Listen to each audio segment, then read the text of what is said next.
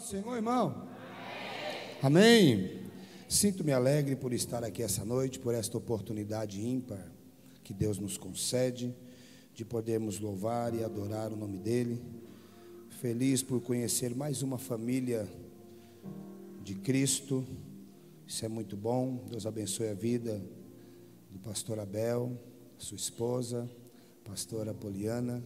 Tivemos uma tarde proveitosa, maravilhosa na recepção dessa família e louvamos ao nome do Senhor.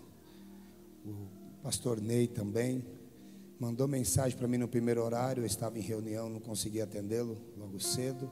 Estávamos ali em Goiânia, hospedados, mas em reunião de negócios da gente. E eu louvo a Deus também pela disponibilidade dele, sua esposa, Deus abençoe o casal.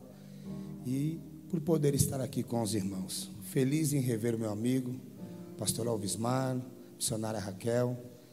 Conheci esse casal na cidade de Niquelândia já há alguns anos e feliz por revê-los também. Deus abençoe. Queria saber qual que é a vitamina, o remédio, porque continua igual, gente, não, não muda. Raiz de Gessé. Que coisa boa. Deus abençoe vocês ricamente. Eu louvo a Deus pela vida da minha esposa que sempre me acompanha. Desde quando foi confiado do céu uma obra em nossas vidas, Deus tem nos abençoado. Minha vida, minha esposa. Minha esposa é a mesma desde quando eu casei. É, eu sou daquele preservador, sabe? E eu preservo tanto que eu arrasto comigo na viagem. Irmão, Deus é tão bom comigo que Ele me deu uma esposa maravilhosa. A minha esposa é igual o Google, tudo que eu preciso eu encontro nela. Né, meu amor?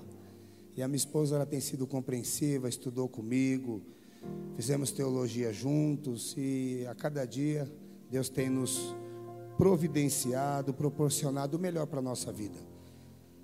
Temos três filhos. Nosso caçula tem, vai fazer 26 agora em agosto. A do meio tem 31 e a mais velha 36. Temos quatro netos lindos, o mais velho de 14, o do meio tem oito e agora minha menina do meio ela deu dois, deu duas bênçãos, gêmeos, numa tacada só. E está dominando tudo, gêmeos. Eita glória. E eu louvo a Deus por isso, por tudo que Deus a nós tem feito. Somos obreiros ali do Braz, nossos líderes ali, pastor Samuel Ferreira, Bispa Keila e auxiliamos trabalhos ali também na cidade de Itapevi, na catedral também. E Deus tem nos abençoado a cada dia e nós temos motivos a cada dia para glorificar ao Senhor. E tão interessante, chegando aqui, a irmã leu no livro de Reis e estávamos ali na mesa partilhando. Eu até falei de Eliseu. Aí, quando a irmã leu aqui, eu falei: Ah, não, vou falar então sobre isso. Então, quero que você abra sua Bíblia, por favor. No tempo me dado, faço uso dele com muita cautela e a cada segundo quero que seja proveitoso a você. Que Deus ele possa te alcançar naquilo que você necessite essa noite. Que a mão de Deus ela possa entregar na sua mão, na sua vida, na sua casa, no seu ministério hoje aquilo que você precisa. Capítulo 4. Eu vou pular o texto que ela trouxe e eu quero ler o versículo de número 26, capítulo 4, versículo de número 26. Glórias ao Senhor Jesus, glórias a Deus. Cheguei aqui, lembrei da Mensageiro Church, que é no estado de Minas. Ela, na hora que eu olhei o altar, não, mas é do mesmo jeito lá. Parece que até a medida é a mesma. Pastor Henrique, né, amor? Na cidade de Lagoa da Prata, a sede fica em Arcos. Eles têm muitas igrejas. E é nessa linha, nessa visão, trabalho de Deus. Tivemos lá um trabalho, numa conferência, há, há dois meses atrás. Fizemos quatro dias lá. E um trabalho feito até com inscrição, porque se deixar em aberto não acomoda o povo. Não tem como. E lá é uma igreja que senta, fica sentado umas 500 pessoas. No domingo abriu para todo mundo, ficou gente do lado de fora. Trabalho extraordinário. visão do reino, de crescimento, de multiplicação, de discipulado. E isso engrandece o reino de Deus e acrescenta na vida dos que estudam e aprendem. Então, trabalhos que têm sido assim edificante a nossa vida. E eu louvo a Deus, chegar aqui e ouvir esses louvores, não são de Deus que faz a diferença. E louvor no sentido do culto profético, falando da família, da sua vida, da sua casa, porque aquilo que é profético não é planejado terrenamente. O que é profético, a gente não tem como elaborar. O que é profético não pode ser mecânico. O que é profético não tem como ser no sentido, vamos planejar para fazer. Não, o que é profético é instantâneo. Só o céu planeja e a terra recebe. O que é profético para esta noite de hoje, Deus já determinou no céu e nós vamos alcançar. O que é profético, o inferno treme, o diabo não entende, porque ele não tem como saber está escondido nas riquezas e no tesouro de Deus e vai ser revelado para a nossa vida essa noite. Aquilo que é profético vai te alcançar, vai te tocar, vai te edificar, vai te renovar, vai te levantar, vai curar a tua alma hoje. O que é profético está no coração de Deus. E Deus ele não vê a hora de fazer assim, ó, deixa eu abrir minha mão para jogar lá na cidade de Goianésia, naquele povo que está me adorando e não tem nada que impeça, as nuvens não impedem, os astros estelares não impedem, as constelações não impedem, o vento não impede, o tempo não impede, se chover também não impede, aquilo que é profético pode estar tá ventando, pode estar tá caindo tempestade, pode estar tá tendo mar bravio, o que é profético acontece, o que é profético é para a nossa vida. Quem crê que Deus faz? Quem crê que Deus faz? Irmão, eu estou sentindo uns arrepios aqui tão bom que está dando vontade de sair correndo aqui. Quem está sentindo Deus aqui nessa noite? Capítulo 4, versículo 26. Quem encontrou, diga eu encontrei. Do livro de Segunda Reis, está escrito assim: ó. Corra ao encontro e pergunta a ela: Vai tudo bem com você? Com o seu marido? Com o seu menino? E o que, que ela respondeu? Ela respondeu o que, igreja? Pergunta para quem está ao teu lado aí, está tudo bem com você? Não, não, pergunta com mais com mais raiva do inferno, por favor. Pergunta para quem está ao teu lado, está tudo bem com você? Está tudo bem? Melhor a pergunta, como é que está o seu marido para quem é casado? Como é que está a sua esposa? Seus filhos? Porque é difícil falar que está tudo bem se não tiver nada bem, né? Cada um sabe onde o calo aperta, cada um conhece seu metro quadrado, né? E aí, mas está tudo bem mesmo, de verdade? Quando nós adentramos ao templo para adorarmos ao Senhor, nós temos que fazer uma coisa. Nós temos que deixar alguma coisa lá fora. Não, pastor, mas a Bíblia diz que tem que levar até o altar. Não, mas tem situações que ela não pode nem fazer parte do culto. Deixa lá. Tem coisas que não pertencem ao culto. Então não precisa entrar. Aqui é o lugar onde Deus resolve as coisas até sem você trazer. Não, é verdade. A irmã expôs o texto no capítulo 4 aqui, e na liberdade do verso 1 ao verso de número 7, ela leu o verso 6, se não me falha a memória. Observa bem que não há questionamento na boca da mulher que o marido dela fazia parte da escola de profeta. Não há questionamento na boca da mulher, no sentido do que hesita o quê? Os credores estão à minha porta. Não, não. Ela quer um jeito, ela quer uma estratégia, ela quer uma orientação. E essa mulher ela vai até a pessoa certa, que é o profeta. O profeta vai dar para ela as coordenadas, só basta obedecer. Porque manda quem pode, quem tem juízo obedece, não é verdade? E essa mulher ela escuta o que o profeta fala. Entenda? Tem situações que parecem ser até loucas. Jesus falou para Pedro: Vem. E Jesus em cima das águas. E Pedro falou: Se é o Senhor mesmo, então faça que eu vou ter contigo. Então vem, parece que é até louco, né? Desafiar a lei da natureza. Aí quando Jesus fala vem, Pedro não pensa duas vezes, logo e, e pula na água e, e sentiu a, a água mesma a água que ele estava navegando, ele sentiu que a água ele não afundou. Aquilo que parecia louco para ele, agora ele viu que é sobrenatural de Deus. Vou voltar para o barco. Ele pula e fica de pé. Quando eu acredito na palavra do Senhor, eu não afundo. Quando eu acredito no que o Senhor fala, pode desafiar a lei da natureza, pode desafiar até a minha confiança pode desafiar até a minha forma de ver, mas se eu executar o que ele me manda, vai dar certo. Porque quem mandou foi Deus. Pula, e ele pulou. Ele andou sobre as águas. Surfista sem prancha, pronto. Sem prancha, e Jesus vem até a ele e não molha nem os pés. As águas respeitam Jesus, o mar bravio respeita Jesus. Tem coisas que para as nossas vidas parece ser é loucura, mas para Deus é poder. É poder dele. E observa dentro desse texto que essa mulher aqui ela acredita. A Bíblia fala que o azeite desceu. O azeite desceu por onde? Desceu da onde? Qual era o encanamento que tinha? Não, não, não, não.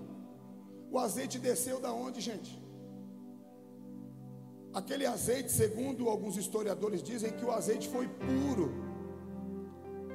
E a expressão pura significa foi feito, tirado o primeiro e ninguém tocou. Agora imagina o puro de Deus. Imagina abrir uma torneira aqui, ó. Você está olhando para mim aqui, está me vendo, diga eu estou. Imagina abrir uma torneira aqui, ó, e começar a descer algo aqui sem ter nada em cima. Mas, pastor, como é que você fala nessa precisão? É porque no capítulo de número 1 do livro de Bereshit, o livro do princípio, o livro de Gênesis, a Bíblia diz que Deus ele foi falando haja. Haja. Haja. Tudo começou Aí do versículo 7, você vai descendo, você vai ver 7, 8, versículo 9. Você vai ver que ele fala: haja iluminares. Aí ele coloca dois maiores iluminares: um para governar de dia, outro para governar à noite. O sol e a. Aí Deus fala: haja sol. O sol aparece lá em cima, sem nenhum tipo de energia, não tem fio. Essa luz ficar aqui, alguma coisa tem que segurar ela, olha lá. Tem como ela parar no alto.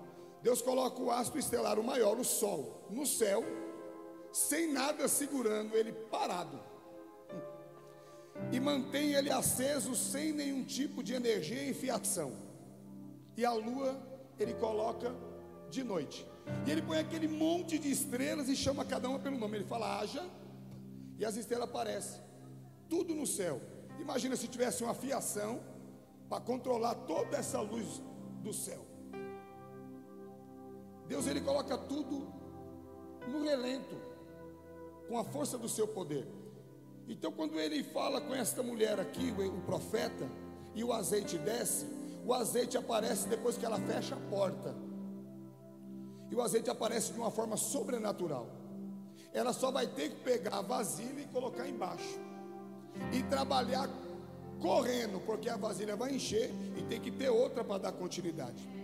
Porque a intenção de Deus não é um só sair daqui cheio, Ele quer que todos venham correndo. Não, vou falar de novo. O início do trabalho começa com alguém dirigindo. E alguém que está dirigindo, o azeite está descendo. E quando o azeite está descendo nele, vai encher o que está está em cima, o que é retaguarda. Quando enche o que é retaguarda, os que estão vindo também estão vindo para serem cheios. Então é necessário que venha chegando as pessoas, porque Deus não desperdiça o que é dele. O azeite aparece no sobrenatural e começa a descer. E vai enchendo, vai enchendo. Teve que buscar vasilhas dos vizinhos, muitas e não poucas. A Bíblia diz que todas as vasilhas que chegaram foram cheias. Olha para mim, irmãos. Ninguém ficou com a vasilha vazia. Deus ele trabalha de uma forma tão poderosa e ele quer que todos recebam aquilo que ele está dando. Na casa da mulher que está devendo, que a conta é grande, ela vai ter para pagar e depois vai ter para comprar também. E o que ela vai ter sobre a vida dela, ela vai ter para negociar também. O profeta fala: encheu as vasilhas, encheu. Então agora você negocia com os vizinhos aí, e o que ficou você vai vivendo do restante. Ou seja, Deus ele já tem o seu amanhã na mão dele. O importante é você obedecer o que ele fala, se pôr debaixo do óleo que está descendo, e a multiplicação dele alcançará a tua vida. Quem está entendendo o que eu estou falando? Na sequência disso tudo aqui, nós vamos observar que o profeta primeiro ele foi na casa da pobre. Primeiro ele vai até a pobre para depois alcançar a rica. Primeiro a pobre, depois a. Mas nos dias atuais de hoje tem gente procurando só quem tem dinheiro. Primeiro ele vai visitar o rico. E segundo ele vai visitar o rico. Terceiro ele vai no rico de novo. E o pobre. Mas aqui a Bíblia mostra que o profeta primeiro foi suprir a necessidade de alguém. Você vai entender porque eu estou falando isso. Quando ele ajudou essa mulher, lá na frente, do versículo 8 deste mesmo capítulo, havia uma mulher rica na cidade de Sunem. E a Bíblia diz que esta mulher aqui, ela observava o profeta passando. E diz a Bíblia que na sua observação, ela preparou uma refeição para o profeta. E quando ela prepara a refeição do profeta, a história narra dizendo que ela chama o profeta e o profeta entra na casa dela e partilha da refeição. E assim, todas as vezes que o profeta passava, tinha uma refeição na casa da mulher. Olha para mim, dentro de uma cidade como a cidade de Sunem. Eu falo de uma região geográfica que eu faço caravanas para Jerusalém, e eu gosto de andar na Bíblia quando eu vou para lá de lá, a gente tem um trabalho muito bonito de seminário. E, e essa região aqui, já nessa época que Eliseu passou, já tinha muitas pessoas lá. É uma cidade de um porte maior. E uma pessoa só dentro da cidade teve a preocupação de hospedar o profeta. Olha isso. Aí quando eu cheguei na casa da pastora, Lá no fundo está escrito, lá no fundo, lá da casa dela tem um quarto, quarto do. É de Deus. Parece que eu estava na casa da sunamita. No sentido da palavra. Porque ali já está casado, já tem filhos, mas entenda a linha de raciocínio. A mulher recebe, refeição, profeta entra, come. Aí no verso 9, essa mulher chama o seu marido e fala: Olha, marido, a gente vê que esse profeta passa sempre por aqui. O que, que você acha de a gente fazer um cômodo para ele? Vamos fazer um, um quarto para o profeta? Para a gente acomodar o profeta em casa. E o marido dessa mulher olhou e ela falou: Ó, ele é homem de Deus. Primeiro ele partilhou da refeição na minha mesa, depois que eu levei ele até o lugar onde ele ia dormir. Essa mulher aqui, ela já não foi levando o profeta. Primeiro ela analisou e olhou se ele verdadeiramente era. Os convites que ela fazia para ele sentar na mesa, porque não tem nada melhor do que a mesa. Na mesa você olha rosto a rosto. Na mesa você descobre se alguém é ou não é. A mesa é um lugar que revela muitas coisas. Quer prova disso? Não quero sair do texto. Mas Jesus sentado na mesa, ele falou: Aquele que comeu bocado molhado, este me trairá. A mesa é o lugar de revelação. Se você sentar na mesa com quem é de Deus, o céu desce na mesa. Agora imagina na casa da sunamita tendo o profeta Eliseu, gente. Receber este homem ilustre na casa dela. E quando ele entra, o profeta ele não está preocupado se a casa é de luxo, se a mulher é rica. Não, não, não. O profeta não entra na casa para ver o que a casa tem para oferecer. O profeta entra na casa para ver a necessidade que a casa tem. Há uma diferença de alguém ser seu amigo pelo que você tem, ou de alguém, alguém ser seu amigo pelo que você é. Entenda. Porque quando você não é, é difícil você ter, mas você tem os verdadeiros. Mas quando você é, é muito complicado, porque vai aparecer muitos. Aí, se você não tiver o discernimento, você vai sofrer. Mas o profeta, ele tem Deus na vida. E o profeta, tão interessante que ele não anda só. Esse profeta aqui, ele já aprendeu, porque ele andou nos pés de Elias. Ele andou no rastro, no caminho, ele aprendeu com Elias. Esse profeta, ele fez um pedido ousado. Esse profeta, quando Elias foi tomado para Deus, no capítulo 2 desse mesmo livro, no Rodemoinho, Deus leva este profeta, e a Bíblia diz que o profeta fez um pedido ousado para Elias: falou, Olha, eu quero porção dobrada do espírito que há em você. Uma coisa é inveja, outra coisa é querer ter o que alguém tem. Agora, a ousadia é falar: Eu quero o dobro. Se você canta, eu quero cantar mais. Se você prega, eu quero mais do que o que você tem. Não, você ser igual, irmão, tem que ser só igual a Jesus. Porque o próprio Paulo disse: Sei de meu imitador como eu sou de. Mas é Paulo, né, gente? E ele fala para imitar Cristo. Ele fala: Sei de meu como eu sou. Ele não fala: Faz igual eu faço. Ele fala: Faz igual Cristo faz. Você pode ver que o evangelho que Mateus escreve é uma linha única. Jesus ensinando: ande como eu ando, fale como eu falo e seja como eu sou. É essa linha.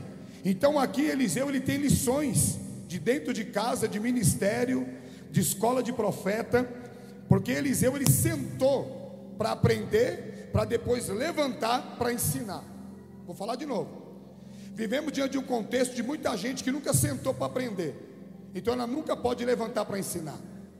E Eliseu não, ele sentou para aprender, ele tinha sobre a vida dele autoridade para levantar para ensinar. E é coisa boa quando a gente tem de Deus para ensinar. Porque quem tem de Deus atrai. Quem tem de Deus tem um imã. Quem tem de Deus, ele não precisa ficar passando mel na boca de ninguém. O próprio Deus peleja por ele. Quem tem de Deus não precisa ficar puxando, não precisa ficar. Não, não, não. Quem tem de Deus não maqueia, não tem maquiagem, não tem máscara. Quem tem de Deus é de Deus. Acabou. Quem tem de Deus tem, irmão. É bala na agulha e dedo no gatilho. Eu quero ver quem segura. Quem tem de Deus é diferente. Então Eliseu ele tem de Deus.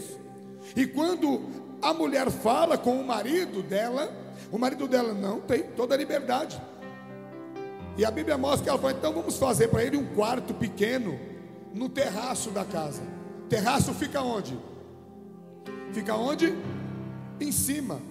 Olha a inteligência dessa mulher e a linha de raciocínio. Pega essa visão. Vamos fazer um quarto para o homem no terraço. Aí o marido falou: Amém. Por que, que ela fez isso?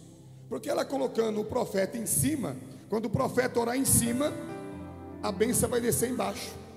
Não, vou falar de novo. Vamos colocar o profeta no terraço. Porque o profeta já está acostumado com um monte, ele gosta de ficar no alto. O profeta gosta de buscar, então vamos pôr ele em cima que ele vai se sentir em casa. Não vamos pôr o profeta lá no porãozinho, não vamos pôr ele em cima. E quando ele orar lá, nós vai estar aqui, nós vamos só dando glória, e ele vai mandando de cima e nós recebemos embaixo. Eita glória! E o profeta recebeu a benção. A Bíblia diz que a mulher fez. Ela colocou quatro coisas dentro do quarto: uma cama, uma cadeira, um candeeiro e uma mesa. Tá bom.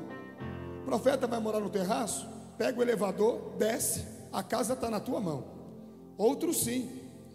O profeta ele vai estar no terraço. Então, para ele subir lá para cima, tem que entrar pela nossa casa. Eu vou dar a chave da porta da frente. Para o profeta chegar e se sentir bem. Quando alguém te convida e te coloca para entrar pela porta dos fundos, é meio estranho o negócio, viu? O segredo é a porta de entrada. O cartão de visita é a entrada da frente. O profeta, ele entra ele sai, ele passa, ele partilha dentro da casa da mulher, ele tem acesso a tudo. Porque a mulher deu a ele liberdade, deu o quê? Liberdade para ele. Para chegar, eu tô, eu tô, eu tô, eu tô fazendo uso aqui com muita liberdade. Para chegar na casa do na casa do pastor daqui, você tem que passar pela entrada da garagem, Você vai entrar pela porta para ir até o quarto do profeta. É estratégia. Não tem como o profeta sair sem passar pela casa. Não tem, irmão. É, isso aqui, irmão, é estratégia de quem tem visão do reino. Então observa bem que o profeta ele ganha essa benção. E o dia que o profeta veio, ele conheceu o quarto, porque a mulher levou ele, não, hoje você vai se alimentar, mas hoje você vai dar uma descansada. Entra aqui. Pega a chave. Sobe aqui para o andar de cima e vamos até o terraço. Abre essa porta. Fizemos esse quarto para você. Conversei com meu marido e a gente quer deixar uma instalação para você aqui. Deixa eu fazer uma pergunta. Eliseu tinha casa? Eliseu tinha casa? Eliseu tinha casa? Tinha ou não tinha? Tinha ou não, gente? Tinha casa ou não? Eu não estou entendendo. Eu estou te enxergando daqui, viu? Você tá, quem está me vendo, diga eu estou. Quem está me ouvindo, fala eu estou escutando. Eliseu tinha casa ou não? Eu dou aula todo dia, irmãos. Faço parte de consultoria teológica, dentro de faculdade grande. Deus tem me abençoado. Escuta uma coisa: o melhor aluno é o que responde e que pergunta. O aluno em silêncio nunca tem nota boa. Verdade, irmão. Você nunca acerta se você nunca errar. Não, leva isso com você, por favor. Você nunca acerta se você nunca errar. Quem nasceu crente aqui? Mas tem gente aqui que já errou, hein? Mesmo nascendo crente. Você nunca acerta se você nunca errar. O profeta tinha casa ou não? Tinha. Claro que tinha. Só porque ele é profeta e não tem casa? Irmão, eu, eu não tinha também não, hoje eu tenho. Ah, então eu vou ter que te mostrar para você saber que ele tinha. Capítulo de número. Aqui, ó. Capítulo 5, versículo 9. Então Namã foi com seus cavaleiros, os seus carros, e parou na casa da porta. Parou na casa.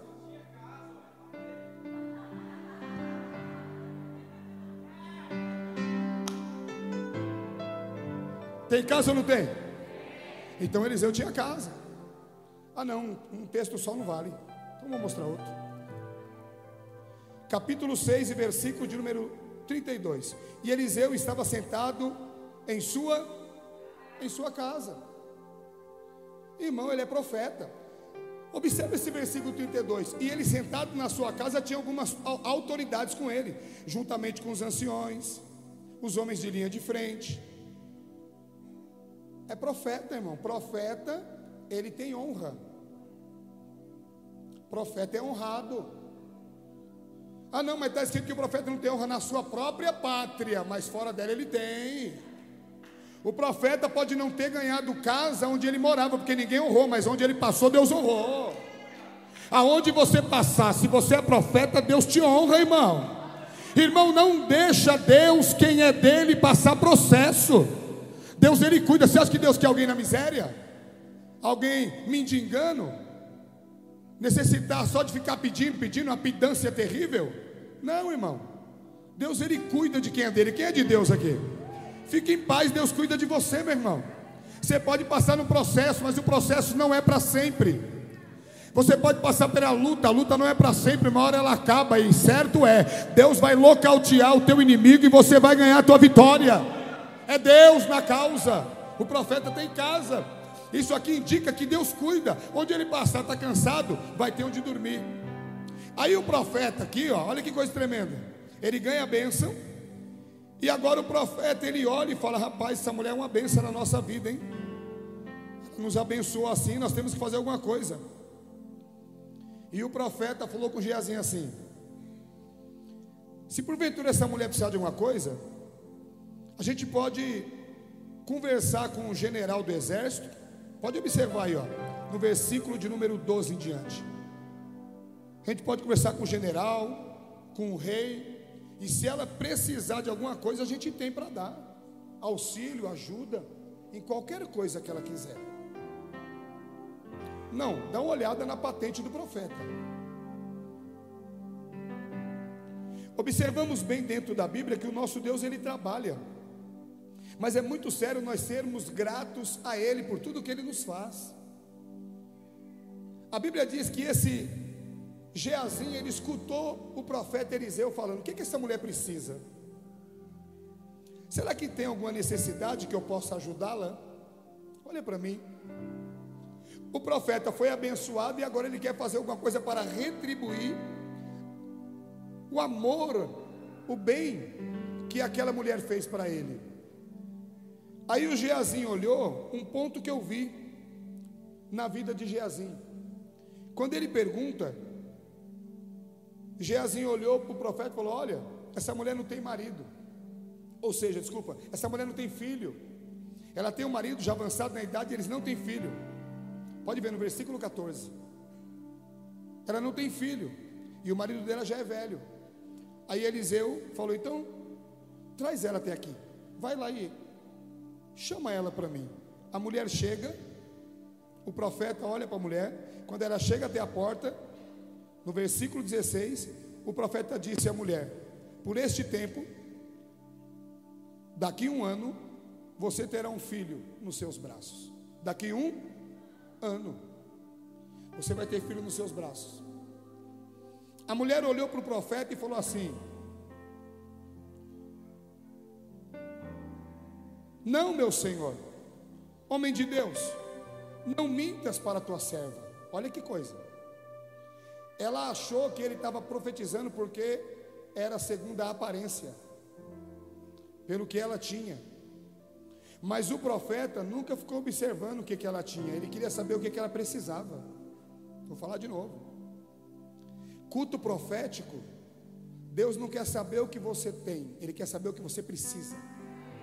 Não, vou falar de novo que alguém não entendeu. No culto profético é o lugar onde você vai esboçar diante de Deus a sua necessidade. E a necessidade nossa, a Bíblia fala comunicar a vossa necessidade aos santos. Mas tem coisas que os santos não podem resolver. Tem coisas que o homem natural não pode resolver.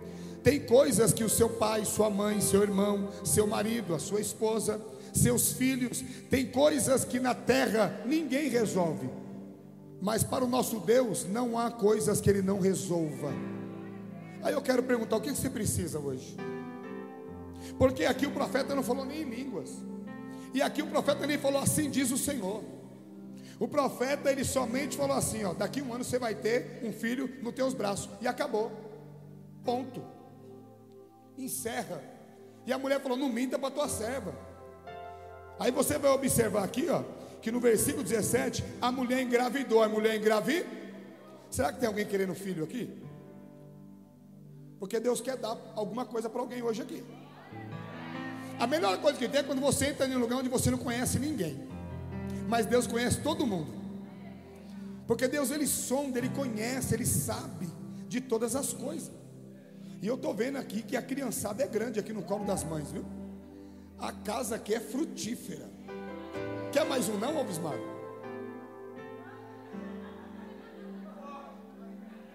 Tá novo, não tá, Ney? Quem concorda diz amém. Está vendo, irmão? Mas aqui não tem esse negócio que a voz do povo é voz de Deus, não, viu? A gente continua com a voz de Deus que o povo recebe. Quem quer que Deus dá vitória? Até ela falou amém, ó, tá vendo? Eu estou brincando, olha só. Deus é aquele que faz. E uma coisa é certa: Deus não precisa da minha e da tua ajuda. E outra coisa, Deus não vai pedir licença para ele fazer o que ele quer. Não, eu vou te falar uma coisa: Deus ele faz até aquilo que você não quer e no tempo que Ele quer, fora do tempo que você quer. Porque Ele é dono, Ele sabe de tudo, e quando Ele entra com o seu poder, o nome dele é glorificado. A Bíblia diz que a mulher, então, passando o período, engravidou, e no ano seguinte, no tempo determinado, deu à luz a um filho, como Eliseu tinha dito. Tem quantos filhos, Ney? Só dois. Quer mais uma meia dúzia? Não? Parou? É profético, varão. Você está entendendo? Copiou aí o que eu falei? Estou ensinando. Hã? É, você está entendendo? É como, é como em um dos livros do John Bevere, né, ele escreve, né? Tem coisa que é comentada e tem coisa que é rever. Tem coisa que é revelado, revelado do céu e tem comentário da terra. Sim ou não? É como Adão e Eva, né? Adão ele tinha o conhecimento revelado. A Eva tinha o conhecimento comentado. O conhecimento revelado é aquilo que Deus te dá. É aquilo que Deus te, te deixa impactado. O conhecimento comentado é escola, é cursos acadêmicos, é conhecimento comentado. Você pega uma Bíblia de estudo, você vai ver o comentário dela nos estudos. Comentário é aquilo que se estudou e comentou sobre o texto. Agora, uma coisa é explicação e importância da explicação, é a profundidade daquilo que Deus tem. E Deus ele conhece a necessidade de cada um de nós. Entenda bem, mesmo nós com necessidades, viemos aqui buscar o Senhor. Nós não deixamos os nossos problemas tomarem a frente daquilo que nós temos como propósito diante de Deus. Quando a nossa confiança está estabilizada, ou melhor, estacionada em Deus, tudo acontece. Deus ele está pronto a fazer, eu tenho que estar pronto a receber.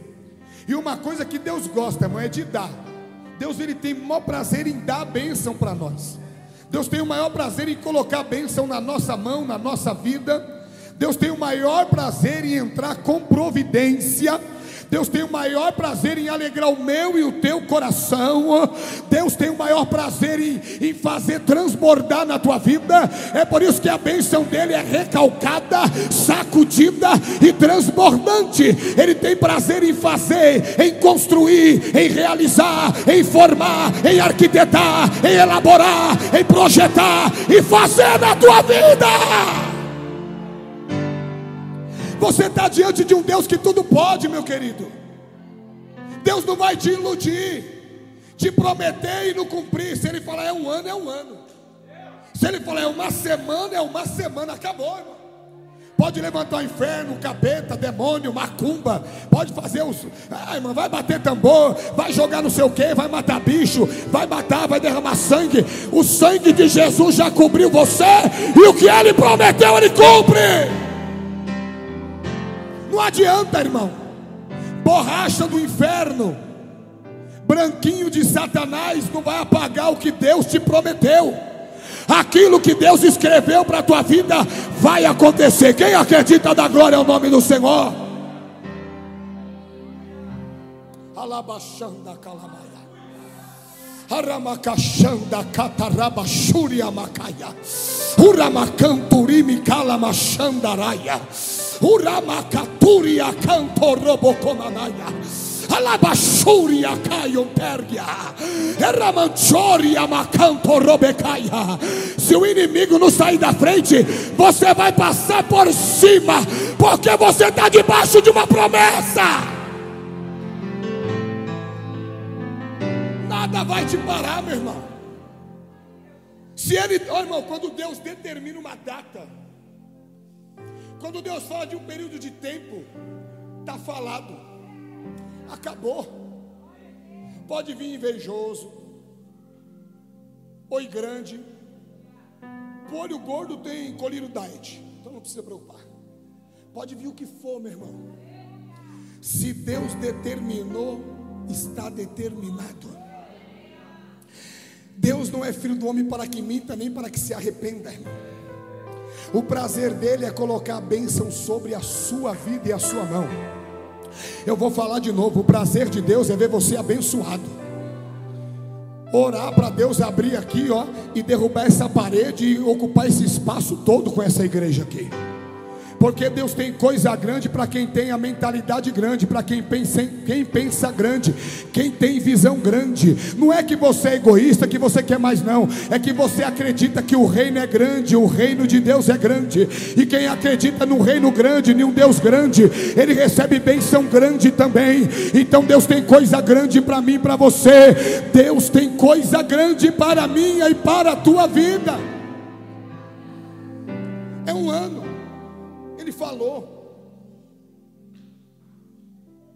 No espaço ali de. A minha esposa atendeu o telefone na hora que nós estávamos conversando na mesa. E ela foi falar com meu filho. E no espaço, acho que de uns 20, 30 minutos ali, abriu um véu ali na, na casa da pastora. E Deus começou a falar coisa profunda. Ela falou, pastor, eu preciso gravar esse negócio, porque isso aqui é muito forte. E a gente Estávamos lá e o telefone dela tocou. Aí Deus colocou uma vírgula. Então tudo que tem vírgula tem um o final. Porque Deus ele nunca entrega as coisas pela metade. Se alguém falar alguma coisa para você e te deixar em dúvida, desculpa, mas vou te falar. O que traz dúvida não é de Deus. Um exemplo. Um exemplo. Ai, veio uma proposta para mim. Será? Será que é de Deus? Será que eu vou ou não vou? Irmão, não tem será, porque o que é de Deus você vai olhar e falar, eu vou. É de Deus. Quando a gente coloca o será no negócio, já tem embaraço. Porque a Bíblia fala assim, sim, não, não, passou disso, é procedência do mal. E Deus me deu uma visão tão tremenda. Olha aqui, irmão. Pode falar, pastor? Deus me deu uma visão tão tremenda que eu vi uma escada de ouro. E ela tinha acesso à escada.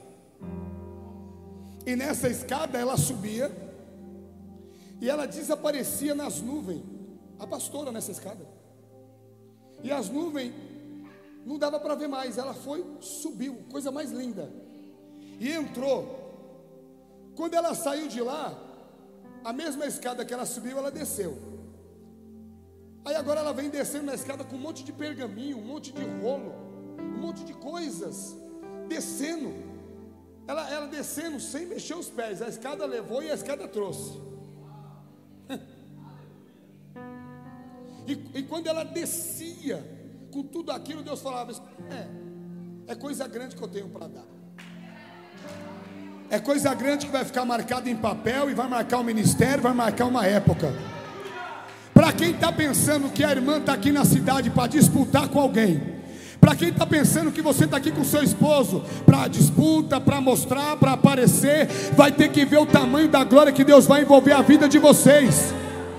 E Deus mostrava para mim, que eu não falei para ela lá, porque quando ela descia, ela abria todos aqueles pergaminhos em cima de uma mesa e era uma mesa de ouro também. E ela começava a mexer na mesa, e ia mexendo, abrindo, e eu via bandeiras em cima daquela mesa. Aí eu falei, meu Deus, o que, que é isso? E Deus falou: essas bandeiras são países que eu vou colocar esta obra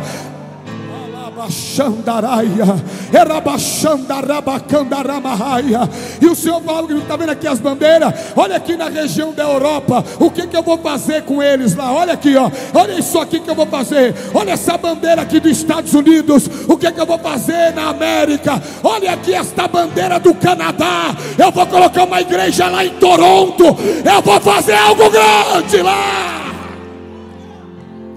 E ela ia abrindo aqueles tesouros que veio do céu.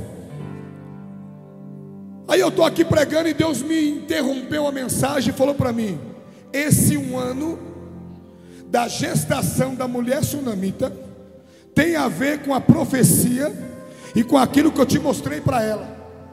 Falei, como assim? É porque ela já está grávida do ministério. Falei, como é que é, Deus? Ela já está grávida, está gestante. Aí eu falei, como assim, Deus? Deus falou assim: vai nascer. Vai nascer filhos do ministério. Vai nascer filiais. Vai nascer igrejas. Vai nascer obreiros. Vai nascer líderes. Vai nascer jovens. Vai nascer adolescentes vai nascer muitas crianças, até a mulher que não pode gerar dentro desse ministério, Deus vai arrancar a esterilidade, vai nascer, vai nascer, vai nascer novos departamentos. Tudo que eu te dou em visão desta obra, eu vou cumprir, eu vou realizar. O meu nome vai ser adorado, nada vai impedir o agir da minha mão. Quem pode levantar a mão para dar glória, abre a boca e adora. Vem aqui, minha esposa. Vem aqui, minha esposa. Vem cá, pastora. Dá um abraço aqui nela, meu amor. Daqui o óculos que eu seguro, eu não, eu não uso mais seguro. Aí aqui a minha esposa entrega aquilo que eu não entreguei. Quem pode levantar a mão para dar glória que Deus está na casa? Olha que coisa tremenda, eu peguei o óculos. Eu não uso, mas eu seguro. Por quê? Porque alguém precisa. Tem coisas na minha vida que é culto profético, que estão nas minhas mãos, mas eu não uso. Mas eu seguro e tem a pessoa certa para soltar. Camaia chore amai. Rebaconde rebachande rebacalabai. Erabacanturibi de conderashi de co. Quando você nos recepcionou lá na entrada, Deus falou comigo: missões. O teu coração arde pela obra. E Deus falou para mim: eu vou levantar ela nessa terra. Eu vou enviar ela às nações. Eu vou usar da boca dela. É por isso que o coração dela arde por idiomas. Eu vou colocar idiomas na boca dela. Eu vou fazer. Quem pode adorar, adora, adora, adora, adora. Calaia. Eu quero soltar o que está na minha mão. Aquilo que não me pertence não é meu. Alaia Shuri me candorou. Erabacandoremacai. Eu estou vendo uma nuvem dentro desta casa. Não é a fumaça que te esconde, não. É a glória de Deus que te oculta. Porque o que te esconde uma hora pode aparecer. Agora o que te oculta ninguém mais vai te ver. Uria cheia. Uricalamaia. Arabaxanda. Eu estou vendo bandeiras penduradas aqui, meu Deus do céu. Ela baixando É como eu vi lá na Lagoinha da Pá, lá, lá, lá em BH, com o pastor Márcio Valadão naquele grande templo. Um monte de bandeira pendurada. Alabaxando Vai crescer a obra. Vai crescer a obra. Vai crescer, vai crescer, vai crescer.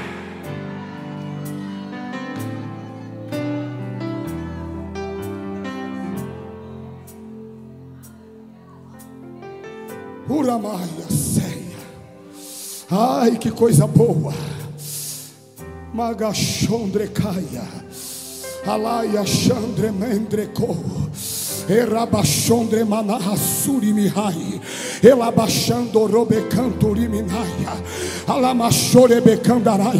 Eu estou vendo muitas pessoas, pessoas vestidas de branco, elas passando e uma cachoeira de águas bem aqui no meio aqui. E o Senhor falou: são pessoas levadas ao batismo. Dentro desta obra tem muita gente que eu vou levantar. Tem muita gente que eu estou selecionando neste lugar. Eu vou falar uma coisa, irmão. Vai ter gente que vai pedir para pregar nesse culto aqui, porque esse lugar vai ficar pequeno do que Deus tem proporcionado para fazer. Dá glória para Jesus, vai.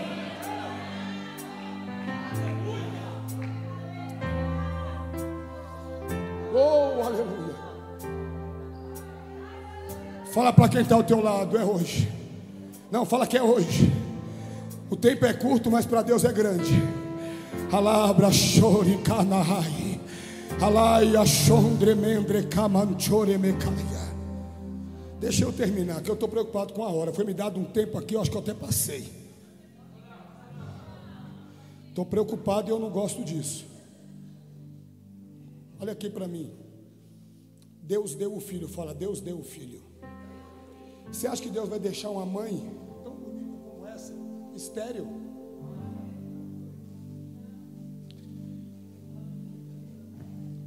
Você acha que Deus vai deixar essa igreja aqui, que é uma igreja que hospeda, traz profetas de vários lugares, estéreo? Essa igreja que cuida de tanta gente, você acha que ela não vai ter filhos para cuidar? Dessa igreja aqui vai nascer tantas. Eu estou vendo consagrações serem feitas. Aleluia. Reconhecimentos chegando. É tão interessante que o menino cresceu. O menino cresceu. Porque ele nasceu. A promessa de Deus, ela ela é gerada. Só que se você for no livro de Gênesis, no capítulo 1, e no versículo 1 e versículo 2, você vai ler o versículo 1 assim, ó. Deus criou os céus e a ele cri, criou. Aí o verso 2: E a terra era sem forma e vazia, sem forma aí, ou seja, a terra era informe. A terra era vazia. Você pode ver que do sêmen no ventre da mulher, do sêmen Deus faz uma massa informe. Da massa informe ele faz o feto. E do feto gera criança. Sim ou não? Então, primeiro ele faz o que é sem forma, ele traz forma. Uma massa informe. Isso é ciência. Ah, isso é ciência. Se tiver alguém da medicina, sabe o que eu estou falando aqui. Ele pega o sêmen, quando vai ali a mulher ovulando, do sêmen faz a massa informe, da massa informe o feto, do feto a criança é gerada. Só que Deus é a conta, Deus ele trabalha diferente. Porque primeiro Deus cria, depois ele gera. E a ótica humana é primeiro gerar para depois criar. Não entendeu? Primeiro Deus cria, porque Deus ele conhece o amanhã. Ó, vou te explicar. Muito simples. Esse culto para nós está sendo hoje. Deus ele já viu ele ao vivo. Deus já viu. Então Deus ele, ele, ele, ele só está só gerando hoje que ele já criou. Ah não, você não entendeu não. Primeiro ele cria, depois ele gera. Quer mais um, exemplo? Profecia. Isso é culto profético. Na profecia Deus cria. Depois ele traz existência. Porque a forma de criar vem do verbo criatividade. E só Deus tem o sentido profético de criar, de formar e de fazer. É Deus, irmão.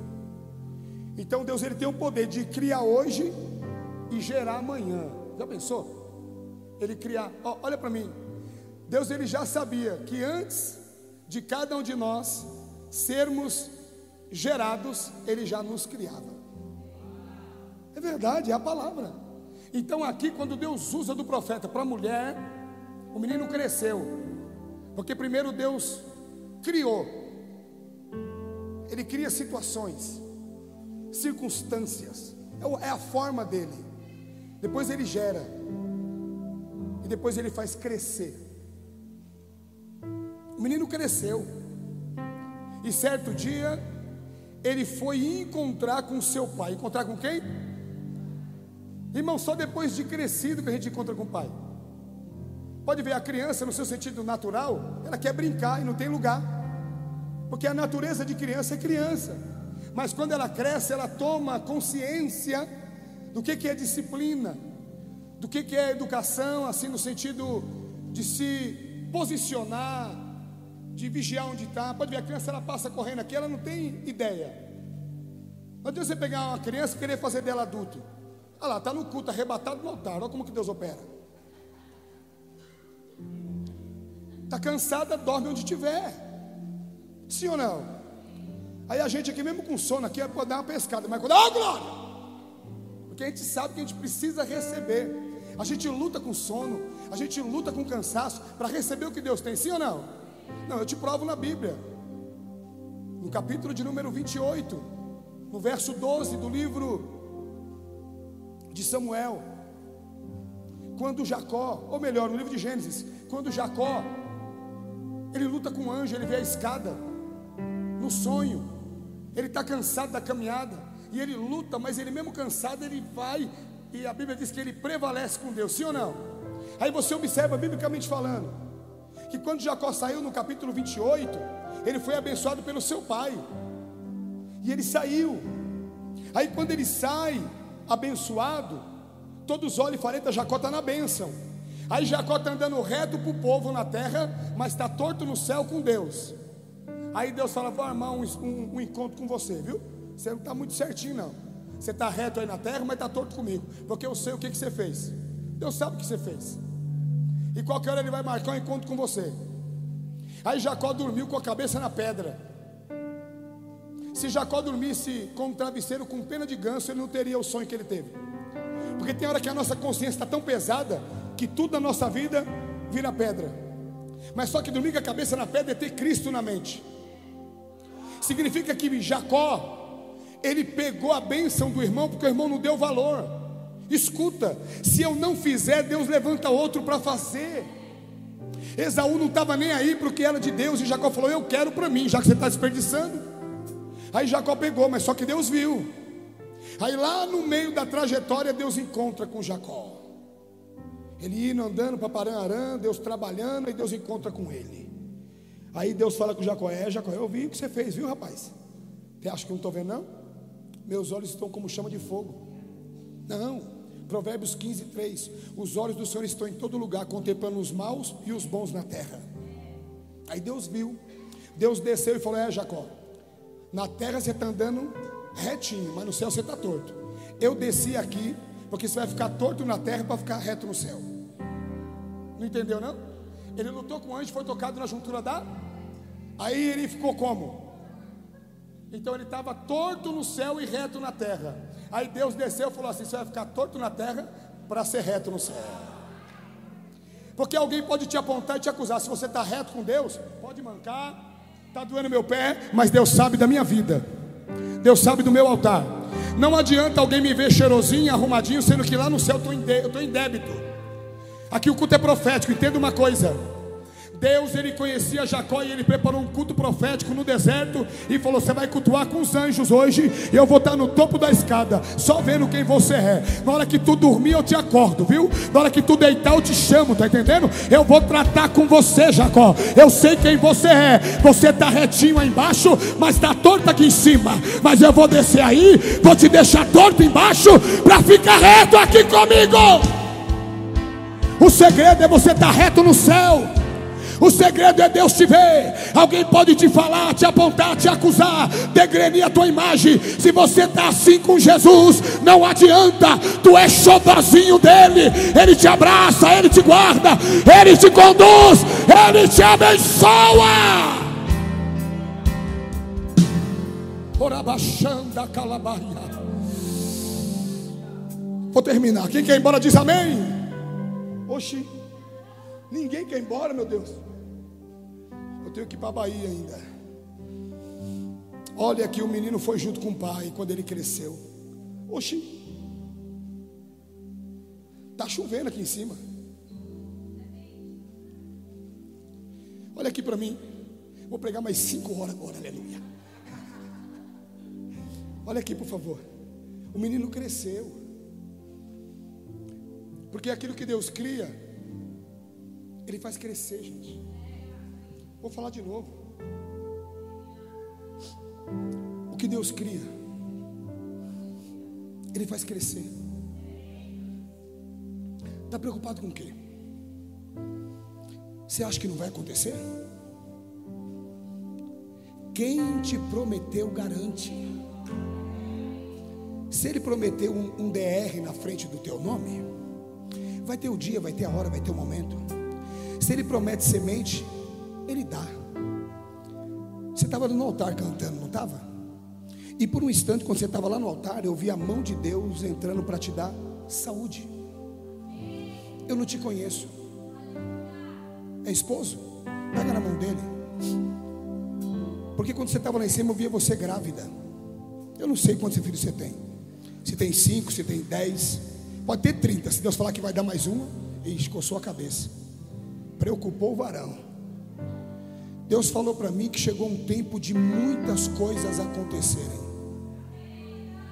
Deus falou para mim que Ele é maior do que tudo. E Deus falou assim: fala para ela crer. Da mesma forma que ela louva o meu nome, para ela confiar para ela também. Porque eu sou Deus que sou dono dela. E eu entro hoje para colocar no lugar o que precisa ser colocado. Eu vi a mão de Deus entrando e pegando na tua mão e te levantando de uma forma muito poderosa. E Deus falava assim para mim: eu entro para acessar os porquês da vida dela. Por que fulano e por que eu?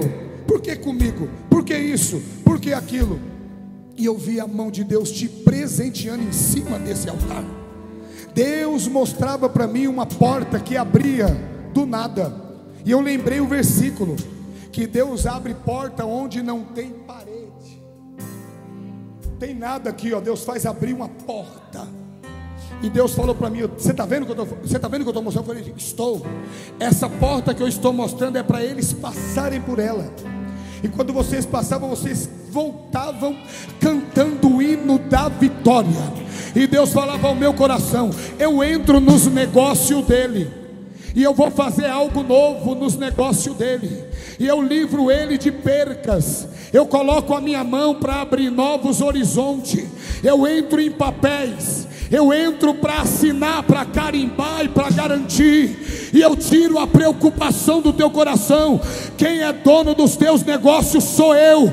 Eu te dei para você administrar. Quem dá o crescimento sou eu. Quem dá a multiplicação sou eu. Quem trabalha sou eu. E quem coloca por terra os teus adversários sou eu. Quem pode dar glória ao nome do Senhor. Levanta a tua mão para adorar. Levanta a tua mão para adorar.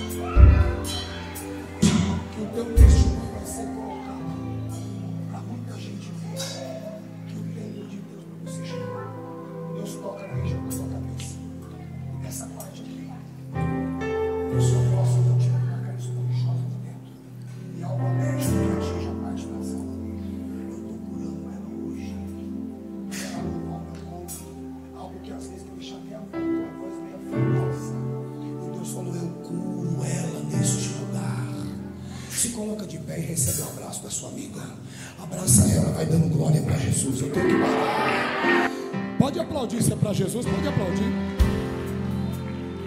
Pode aplaudir, se é para Ele, pode fazer melhor. Que presença gloriosa. Quem pode aproveitar e dar um glória a Deus? Eu vou finalizar aqui, ó. O menino cresceu. Fala, o menino cresceu. Fala para quem está ao teu lado: o que Deus te deu vai crescer. Vai. Você crê que vai crescer, irmão? Você crê que vai crescer? Acredita que vai crescer? Crê mesmo que tem algo extraordinário? Quando eu vim de lá para cá, perdão, eu vi uma fila de pessoas, como se ela tivesse com, com um papel de senha na mão. E essas pessoas elas estavam esperando para ser atendida por você. Eu não sei o que, você está fazendo. Isso que é bom, porque o culto é profético e Deus fala. E o Senhor falou para mim assim: algumas situações querem trazer frustrações. Está vendo essa fila? Eu falei, estou. São pessoas que estarão indo até ela. E você atendia uma por uma. Pessoas entravam chorando e saía sorrindo. Pessoas entravam carregadas e saíam andando. Pessoas entravam transtornadas e saíam transformadas. Pessoas entravam depressivas e saíam curadas, ansiosas. Eu vi a mão de Deus trabalhando de uma forma poderosa. E Deus entrando para estabilizar, estabelecer algo novo. Calabachandaraia. Deus mostrava muita gente querendo jogar água fria, muita gente querendo atrapalhar o progresso e o crescimento daquilo que Deus tem para você. E eu vi a mão de Deus agindo. Deus mostrou para mim pessoas que duvidam do teu sucesso, que não querem ver a irmã alcançar, não querem ver a irmã crescer. E Deus falou assim: Eu tiro ela do meio dessas pessoas. É tão interessante que quando você chegou aqui, como se tivesse um lugar já reservado para você. Eu via você e o seu esposo dirigindo uma igreja muito grande. E Deus te usava muito na alta psique para tratar das pessoas conversando. Olha, irmã. E vocês debaixo de uma promessa antiga e Deus cumprindo esta promessa. Deus mostrou assim uma proposta que vinha que vocês não tinham como falar não, porque ardia dentro da alma. E Deus sabe como vocês são com os negócios dele. E Deus entrando. Eu vou te falar uma coisa, irmã. Eu via vocês dois. É como se você tivesse aposentado, mano. E vocês não moravam no Brasil. E a sua filha tem um desejo de morar fora e eu via vocês em outro país. Irmã, era um reconhecimento que vocês falavam: o que, que, é isso? Só que ele, ele, ele, vocês não trabalhavam no sentido é, é, é, é, secular. Lá era obra grande, muita gente. E você tratando dessas pessoas. E o nome do Senhor sendo glorificado. Eu tive uma visão de você pregando e você falava em outro idioma. Você pregava em outro idioma. Isso é uma necessidade que nós precisamos. Tem que ter. Porque a gente anda. E eu via você pregando e você falando. Só que eu, quando eu observei você pregando e falando, era numa igreja que vocês pastoreavam. Você não estava atendendo a agenda. Você estava em um lugar que era uma igreja de vocês, de um ministério.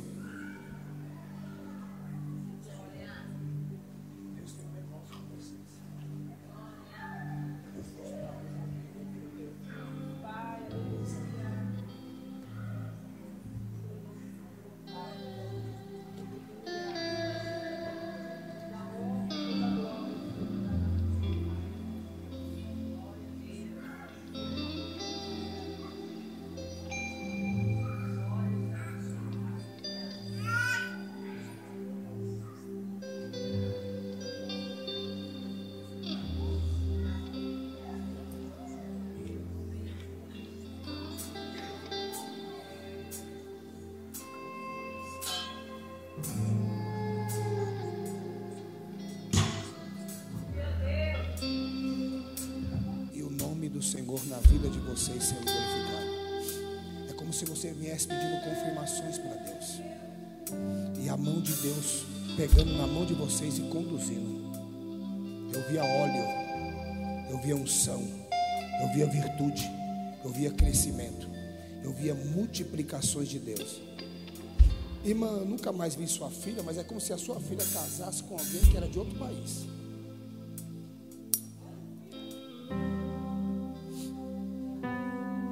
Deus vai fazer algo tão grande que vai fechar a boca de muita gente.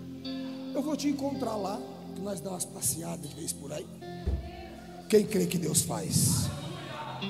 Quem crê que Deus faz? Olha para mim, irmão. É tempo. Já está maduro o fruto. É tempo da colheita, irmão. É tempo da vitória. Aquele irmão de chapéu, camisa da Nike ali, ó. Acredita, meu amigo. Creia. Deus falou para mim, fala para ele que ele está na mira. Não escapa da minha mão. Sabe o que Deus falou? Eu dou força para ele nunca mais parar de novo. Eu tenho planos com ele, a guerra e a luta é muito grande no coração dele, mas eu estou entrando hoje para cessar de uma vez. Meu irmão, o diabo já tentou te matar, já tentou te destruir. Tu é fruto de oração, meu querido.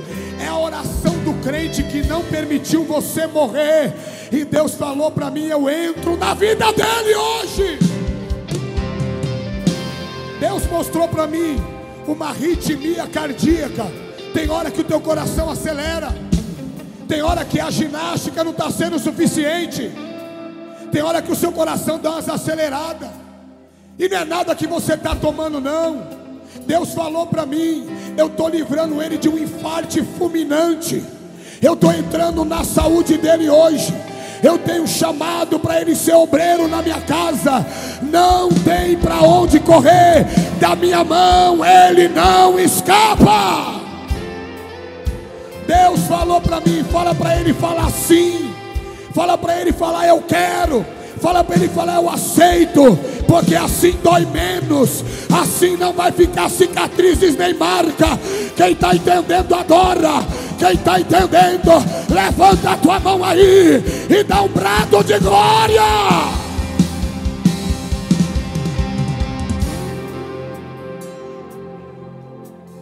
Tem que parar.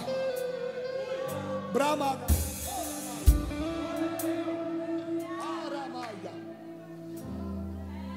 Irmão, se eu fizer conforme Deus quer, tudo vai dar certo. Tudo vai dar certo. Porque aqui deu certo. Mas para me adiantar e terminar. O menino foi para o campo com o pai. Imagina esse menino partilhando, pastor Alvismar. Esse menino partilhando, quando o pai chegava do serviço, a mãe colocava a janta, e ele falava da plantação, o menino ficava com vontade de ir lá. Aí chegou o dia que ele teve a liberdade de ir lá para conhecer. Aí ele foi. No primeiro dia que ele foi com o pai para o campo, ele sentiu uma dor de cabeça. Quem sabe foi um AVC, né? Acidente vascular cerebral. Sentiu uma, ai pai, minha cabeça. Aí esse menino foi socorrido pelo pai. O pai chama um do seu servo Fala, olha, pega o menino e leva lá para a mamãe. Leva para a mãe dele. Eu quero que você aprenda um segredo dentro desse texto. O menino saiu em vida das plantações do seu pai. Bem no dia da ceifa, da colheita, ele foi para ver a colheita, que a colheita é muito bonita. É bonito quando planta, melhor ainda quando colhe, que você vê o fruto. E quando ele foi lá, o menino passa mal e agora é levado para o colo da mãe. Está escrito que a mãe pegou o menino e colocou sobre os joelhos. Até o meio-dia, o menino morreu. O menino no joelho da mãe. Irmãos, olha para mim. Não há frustração maior do que uma mãe orar e ver o filho morrer.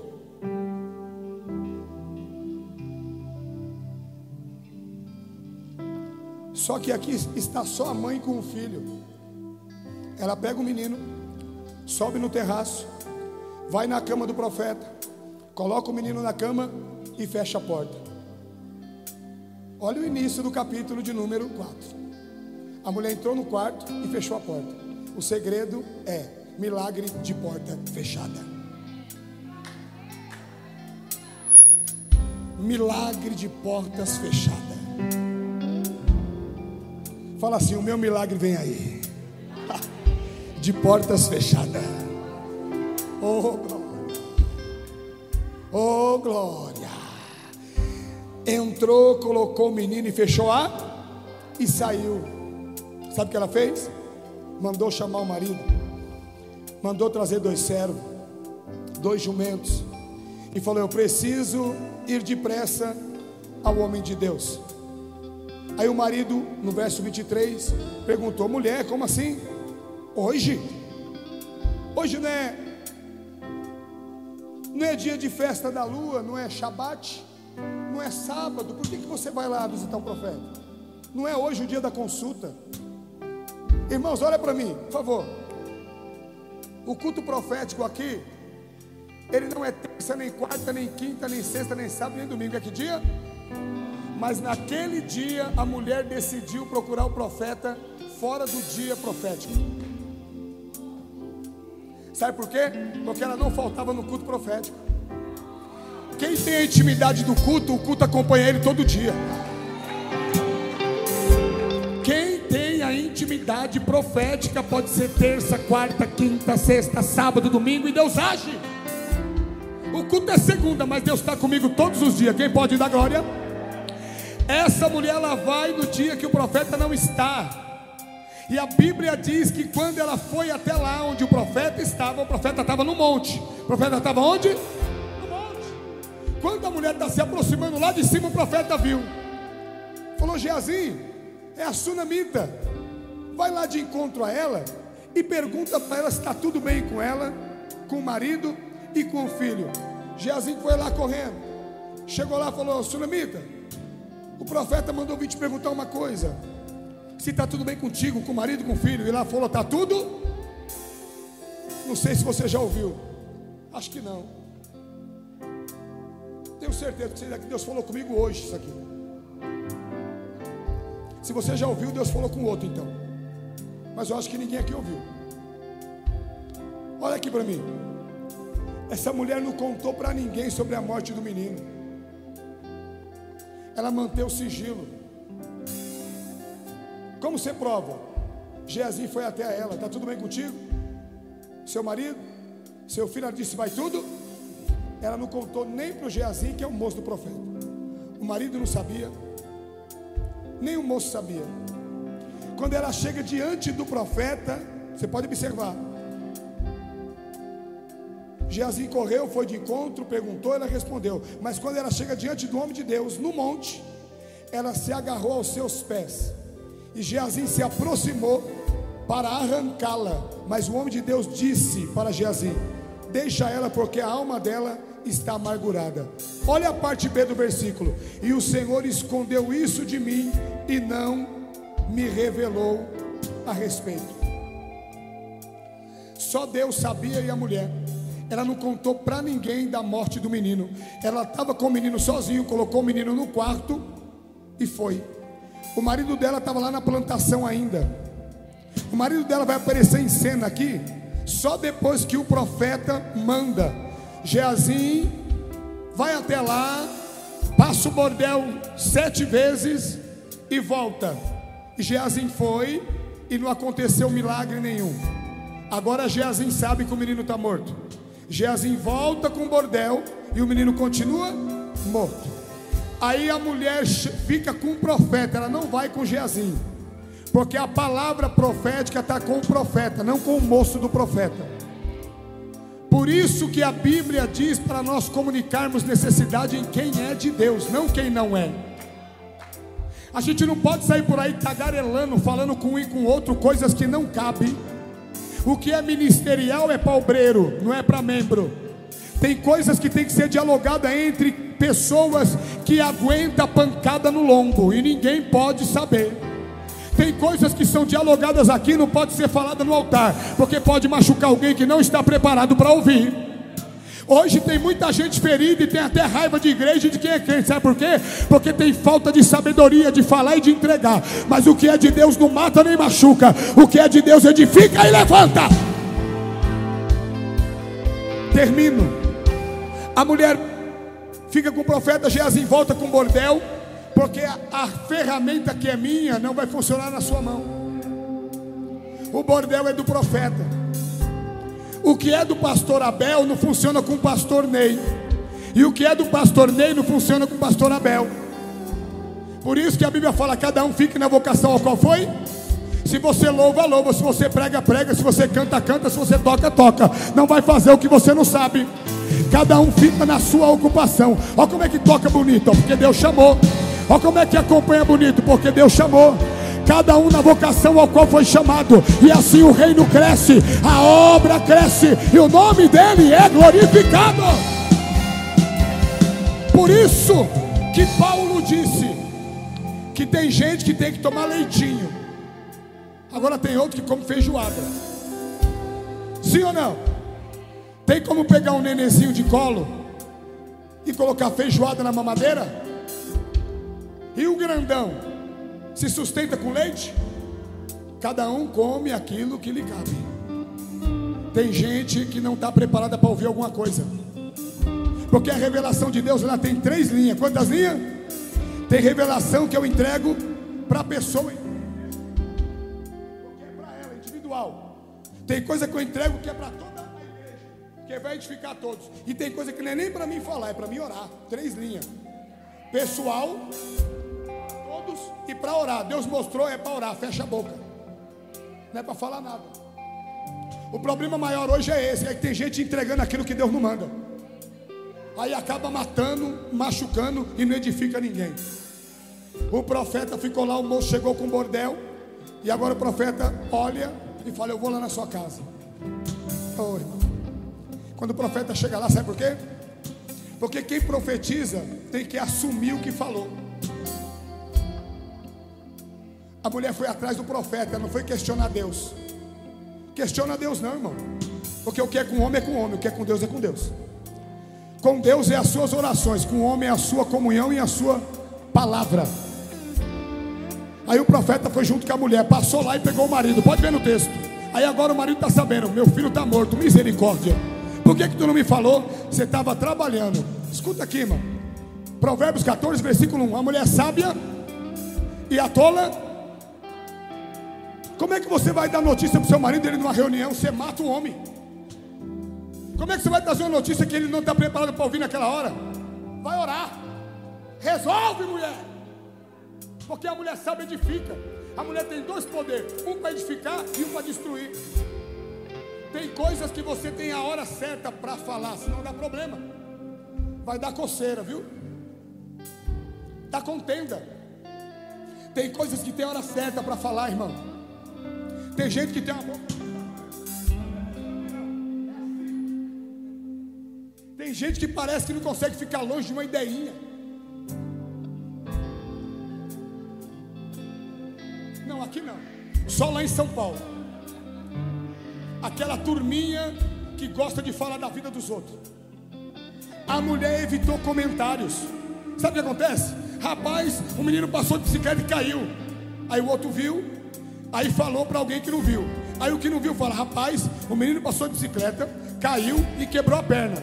Aí vai o outro escuta e fala: Rapaz, passou de bicicleta, caiu, quebrou a perna e o carro atropelou.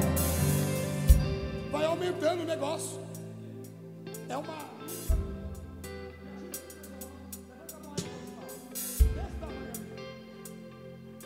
Que aumenta as coisas. O que é de Deus não precisa aumentar, não, irmão. Se ele falou A, A, pronto, acabou. E quem recebeu o A, já sabe que Deus falou. É verdade, era o A que eu precisava, não era BCD. Nem o A e o U, é só o A. Está entendendo?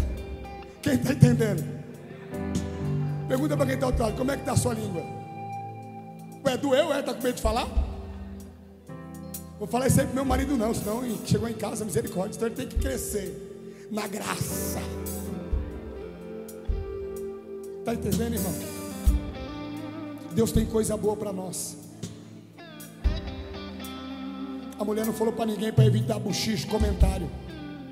Só depois que ela estava com o profeta, que o profeta representa Deus. Agora eu estou com Deus. Se alguém aumentar, está lascado. Deus põe a mão. Aí vai junto. Quando chega na casa dela, ela fala: Profeta, o menino está lá no seu quarto. Vai lá e se vira. Aí o profeta sobe para o terraço abre a porta, entra, fecha a porta. Ele e o menino, ninguém entra. Aí a Bíblia diz que ele se deita sobre o menino, levanta, ele ora, depois ele faz novamente. O corpo dele aqueceu o menino que estava frio. porque a morte é fria. Nessa geração precisamos de profeta que aquece quem está frio. E eu nunca vi tanta morte espiritual como nesse tempo. E é necessário buscar o profeta e trazer com o profeta o pai e a mãe. O que é o pai e a mãe? A mãe é a igreja e o pai é Deus. A mãe é a igreja e o pai é Deus. E a mãe vai trazer para orar onde? Na igreja. Porque na igreja, dentro do quarto, tem alguém no quarto do profeta. Eita! E quando orar, quem tiver morto vai ressuscitar. Ai que presença, eu vou parar porque o horário já foi. Quando orar, quem tiver morto vai ressuscitar. Porque Deus traz profeta para aquecer quem está frio. Deus está procurando alguém que tenha fogo. Deus está procurando alguém que seja fogo puro. Irmão, não precisa de muita coisa, não. Falar difícil eu falo quando eu estou dando aula. Aqui eu posso até errar na minha expressão, mas Deus não erra no alvo que precisa ser tocado, que precisa receber o milagre. Deus é poderoso, Ele quer aquecer quem está frio, Ele quer ressuscitar quem está morto, Ele quer pôr de pé quem está caído, quem está deitado, quem está machucado, Ele quer curar quem está ferido. Posso pedir para colocar de pé? Se coloca sobre os seus pés, por favor. Pode pedir para alguém vir aqui na frente? Eu vou fazer assim, ó. Vou lançar a rede. Vem aqui quem precisa.